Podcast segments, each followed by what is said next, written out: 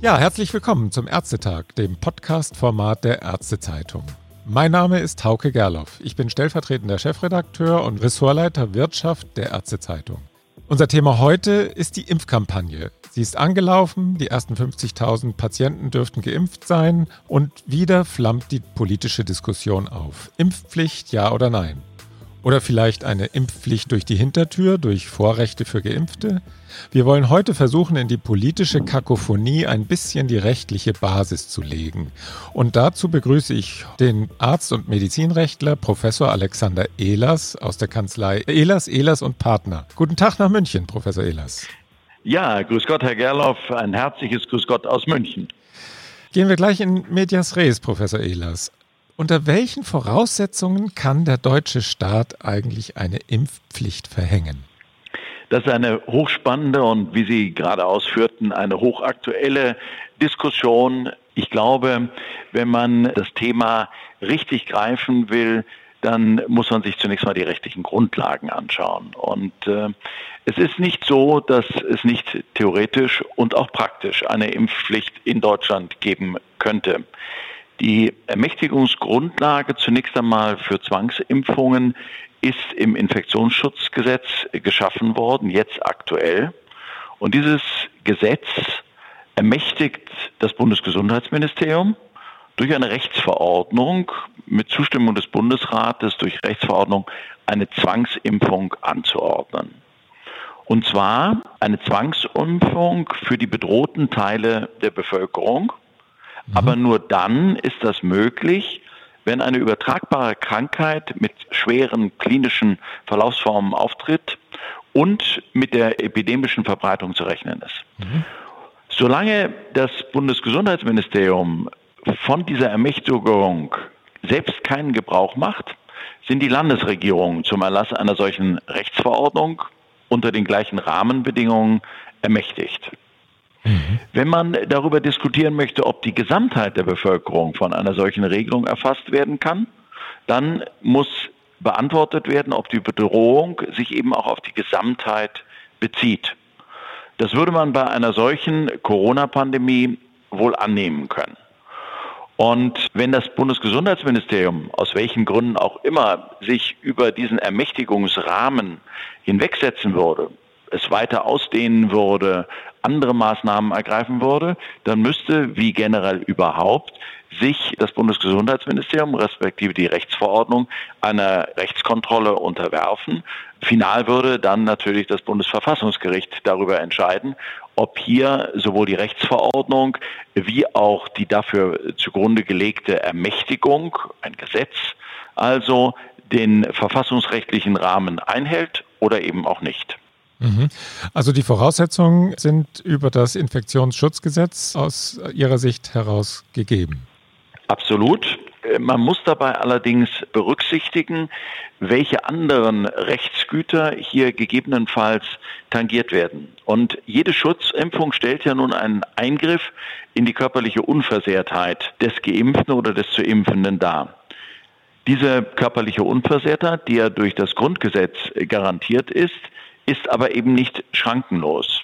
Es kann nach diesem Artikel 2 aufgrund eines Gesetzes eingegriffen werden und auch der Eingriff durch eine Rechtsverordnung, wie ich ja gerade dargestellt habe, auf der Basis dieses Gesetzes, nämlich des Infektionsschutzgesetzes, erfüllt dann diese Voraussetzungen. Mhm. Insofern kann man sagen, ja, es ist erlaubt, der Gesetzgeber kann hier eingreifen, aber es muss immer das Prinzip der Verhältnismäßigkeit beachtet werden. Das heißt, kann ich mit diesem Eingriff bei der Abwägung der Rechtsgüter höherrangige Rechtsgüter schützen, also Leben und Gesundheit anderer oder der Bevölkerung. Das ist auch eigentlich gar nichts Neues, äh, diese Thematik, denn wir hatten äh, bereits in den 50er Jahren das Thema der Pockenimpfung. Und hier hat das Bundesverfassungsgericht bereits 1959 entschieden, dass der Wesensgehalt des Grundrechts der körperlichen Unversehrtheit nicht durch einen Eingriff angetastet wird, wenn gerade die Zielsetzung dieses Eingriffs, also der Schutzimpfung, die Erhaltung der Unversehrtheit ist. Und als Argumente hat damals das Bundesverfassungsgericht akzeptiert, wenn es darum geht, bei einer Pockenepidemie die Infektionszahlen zu reduzieren oder wenn es auch darum geht, beispielsweise eine Herdenimmunität zu erreichen, um besonders schutzwürdige Gruppen abzusichern und zu schützen. Mhm. Sie hatten ja eben schon gesagt, dass man auch eine Teilimpfpflicht einführen könnte für vulnerable Gruppen zum Beispiel. Nun wurde ja auch die Masernimpfung äh, unter anderem vor kurzem für das Gesundheitspersonal verpflichtend gemacht. Wäre das Richtig. jetzt für Pfleger und Ärzte auch denkbar, um eine Patientengefährdung ja. zu minimieren? Also wir haben hierzu natürlich, weil das Gesetz viel zu neu in diesem Punkt ist, natürlich überhaupt noch keine Rechtsprechung dazu.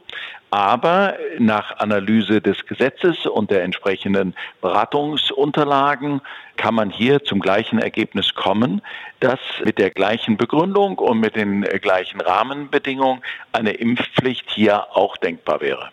Mhm. Wie schätzen Sie das Thema mögliche Vorrechte für Geimpfte ein? Bisher wird ja die Impfpflicht selbst insgesamt von der Bundesregierung eher abgelehnt. Und auch zum Thema Vorrechte für Geimpfte äh, winkt ja die Bundesregierung bisher eher ab und führt dann eher in dem Zusammenhang auch die Solidarität an.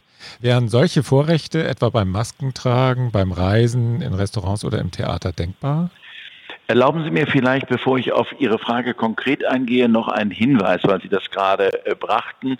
Impfpflicht und politisch wird es im Augenblick nicht gewollt. Warum wird es auch nicht gewollt? Erstens, weil denkbarerweise die Zahl der Impfgegner sich durch eine solche Verpflichtung erhöhen würde. Wir würden also eine viel, viel stärkere und meines Erachtens unnötige und im Kern nicht zielführende Diskussion bekommen. Zum anderen muss der Gesetzgeber natürlich immer beachten die Verhältnismäßigkeit. Und wir haben natürlich noch viele Instrumente in der Hand, die wir ja gerade einsetzen auch, um möglicherweise einen solch schwerwiegenderen Eingriff äh, zu vermeiden. Und darüber hinaus hoffen wir ja alle, dass die Bevölkerung final dann auch vernünftig ist und erkennt, dass die Impfung absolut das kleinste Übel ist. Es ist natürlich äh, nicht, wie kürzlich ein Politiker sagte, Zuckerwatte essen, denn jeder Eingriff hat natürlich auch geringfügige Nebenwirkungen wie Rötungen oder vielleicht Schmerzen an der Stelle oder im Muskeln.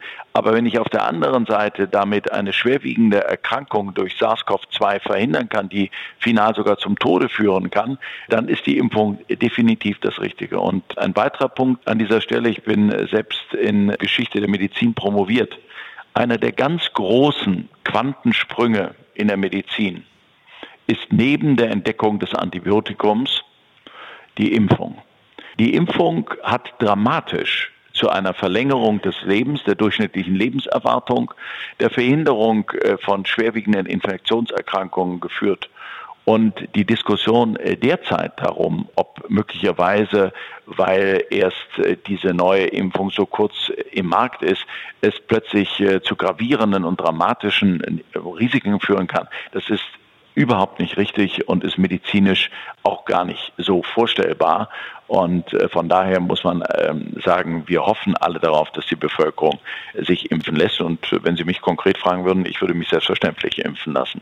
Ah, ja. Jetzt äh, zu der Frage der Vorrechte. Bundesgesundheitsminister Spahn hat ja von solchen Sonderrechten für Geimpfte gesprochen und dass dieses eigentlich nicht gewollt ist. Man muss hier, glaube ich, wenn Sie mir erlauben, ein wenig äh, Verfassungsrecht bemühen. Es geht nicht darum, dass der Geimpfte jetzt äh, plötzlich frei äh, fahren kann, um 9 Uhr noch das Haus verlassen darf, hier in Bayern, oder die Grenzen überschreiten darf, sich also an die beschränkenden Maßnahmen der jeweiligen Verordnung auf Landesebene nicht mehr halten muss. Das sind keine Sonderrechte, sondern de facto sind alle diese eingreifenden Maßnahmen Eingriffe in Freiheitsrechte, die verfassungsrechtlich garantiert sind. Das heißt, wenn die Geimpften jetzt plötzlich diese Freiheitsrechte wieder bekommen, ist das die Rückführung in die Normalität. Also kein Sonderrecht. Keine Sonderrechte. Ah, ja. Sind das keine Sonderrechte? Ich ähm, habe das jetzt in mehreren Diskussionen deutlich gemacht. Terminologisch ist das so nicht zu halten. Mhm. Und wenn jetzt argumentiert wird, ja, die Solidarität der Geimpften verpflichtet, alle diese Sonderrechte nicht in Anspruch zu nehmen, dann ist Solidarität auch kein verfassungsrechtlicher Aspekt, den wir bei der Abwägung zwischen Eingriffe in Freiheitsrechte und Leben und Gesundheit auf der anderen Seite berücksichtigen müssten. Worum hm. geht es konkret?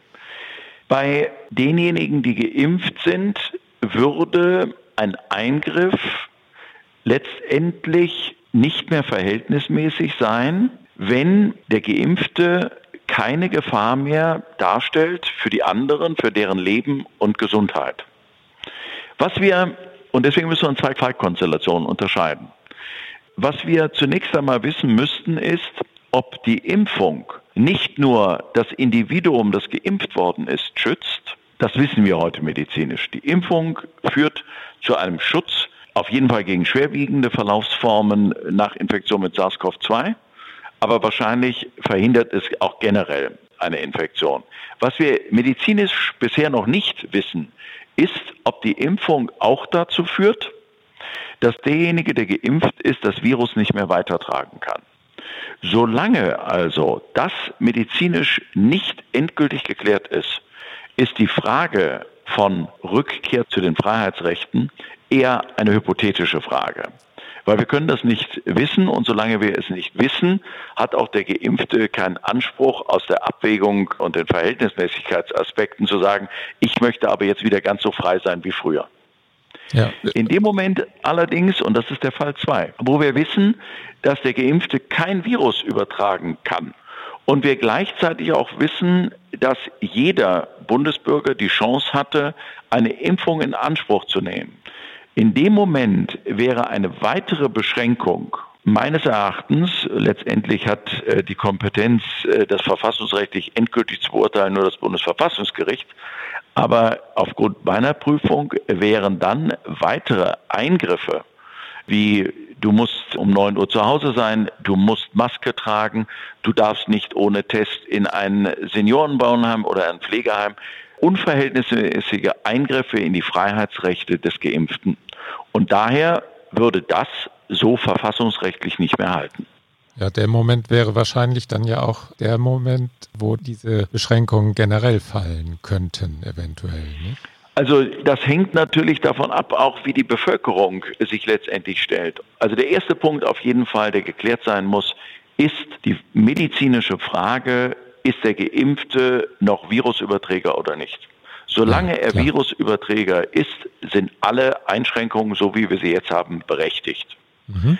In dem Moment, wo wir wissen, medizinisch gesichert, er ist kein Virusüberträger mehr. In dem Moment stellt er keine Gefahr mehr für andere dar, für Leben und Gesundheit. Mhm. Und in dem Moment, wo auch dann jeder die Chance hatte, geimpft zu werden, muss sich in der Abwägungsfrage zwischen den Freiheitsrechten einerseits und Leben und Gesundheit andererseits und der Verhältnismäßigkeit der Eingriffe zu dem Ergebnis kommen, jede weitere Maßnahme, die die Freiheitsrechte beschränkt, ist nicht mehr verfassungskonform. Ja. Aber so, so, weit sind wir heute noch nicht. Eine spannende weitere Frage, ich glaube, Sie hatten sie in der Anmoderation thematisiert. Wie ist das, wenn jetzt beispielsweise Hotels, Kinos, Gaststätten, die Lufthansa verlangt von dem Kunden oder demjenigen, der die Dienstleistung in Anspruch nimmt, er muss geimpft sein, andernfalls bekommt er die Dienstleistung. Ja, die Frage des ist Hausrechts. Das, ne? ja. Ganz genau. Ist das eine ja, eingeführte Impfpflicht durch die Hintertür? Zunächst einmal bewegen wir uns hier im zivilrechtlichen Bereich. Das ist eine Entscheidung zwischen beispielsweise demjenigen, der eine Transportleistung von der Lufthansa kaufen will und der Lufthansa, die sie anbietet. Und sehr wohl kann die Lufthansa auf diesen zivilrechtlichen Ebene bestimmte Rahmenbedingungen vorgeben, bevor sie den Vertrag schließt. Und einer der Vorgaben könnte sein, ich verkaufe dir nur den Transport mit dem Fluggerät, wenn du vorher geimpft wirst. Und die Argumente hierfür sind beispielsweise Schutz anderer Mitreisender oder auch vor allen Dingen Schutz des Flugpersonals und das könnte zivilrechtlich geregelt werden. Und deswegen ist ja jetzt im Augenblick die Diskussion auch entbrannt auf der politischen Ebene. Und ich halte offen gesagt diese Diskussion für nicht tragfähig, auch aus verfassungsrechtlichen Gründen, ein Gesetz zu verabschieden, das kam ja heute Morgen durch die Nachrichten, ja, ja. dass man nun verbieten möchte, aufgrund der Gleichstellung, dass im Bereich des Zivilrechts die Lufthansa solche Vorgaben macht oder Hotels oder Kinos oder Gaststätten. Ich wage die Prognose an dieser Stelle, sollte der Gesetzgeber diesen Weg weiter verfolgen und tatsächlich ein Gesetz verabschieden, das Eingriffe zulasten beispielsweise der Dienstleister oder äh, der Transporteure macht, dass das verfassungsrechtlich nicht zu halten ist. Mhm. Ja, da können wir gespannt sein. Vielleicht jetzt zum Schluss nochmal eine Frage von einer ganz anderen Seite. Und zwar der Impfstoff, den es bisher gibt, der hat ja nur eine bedingte Zulassung bekommen. Das war zwar mit allen Studien, wie es erforderlich ist und so weiter, aber es nennt sich ja trotzdem bedingte Zulassung. Könnte für einen Impfstoff mit bedingter Zulassung eigentlich eine Impfpflicht erlassen werden? Das kann man hier an dieser Stelle so nicht beantworten. Das Gesetz macht dazu keine Äußerung. Es ist ja geschuldet des Bedarfs und der Geschwindigkeit der Pandemie. Ja. Man müsste dann im konkreten Falle abwägen, wenn es tatsächlich dazu käme, inwieweit die Chancen und die Risiken und die Verhältnismäßigkeit und die Abwägung der tangierten Rechte hier überhaupt noch verfassungskonform ist. Da dieser Impfstoff allerdings alle notwendigen Tests durchlaufen hat, da es natürlich in einem beschleunigten Verfahren, aber nur im Hinblick auf die Verfahrensschritte, die zum Teil parallel gelaufen sind, beschleunigt war, würde ich zunächst einmal da kein primäres Problem sehen, aber im Rahmen der Abwägung würde es auf jeden Fall nochmal aufkommen. Okay. Da werden noch so einige juristische Fragen zu klären sein, aber die sind natürlich nicht unbedingt die ganz primären im Moment. Aber die Impfung zumindest ist ein Silberstreif am Horizont. Und so sind wir gespannt, wie sich das dann weiterentwickelt. Herr Professor Ehlers, ich danke Ihnen sehr für Ihre rechtliche Einschätzung der Lage in Sachen Impfpflicht und wir sind gespannt, wie es weitergeht. Und wir werden uns bestimmt noch mal wieder hören in diesen Dingen. Ich bedanke mich auch ganz herzlich für das sehr gute Gespräch, Herr Gerloff, und stehe Ihnen natürlich gerne zur Verfügung und wünsche Ihnen vor allen Dingen Gesundheit im neuen Jahr. Ja, und guten Rutsch für Sie. Bis dahin. Gleichfalls. Tschüss. Bis dann. Tschüss.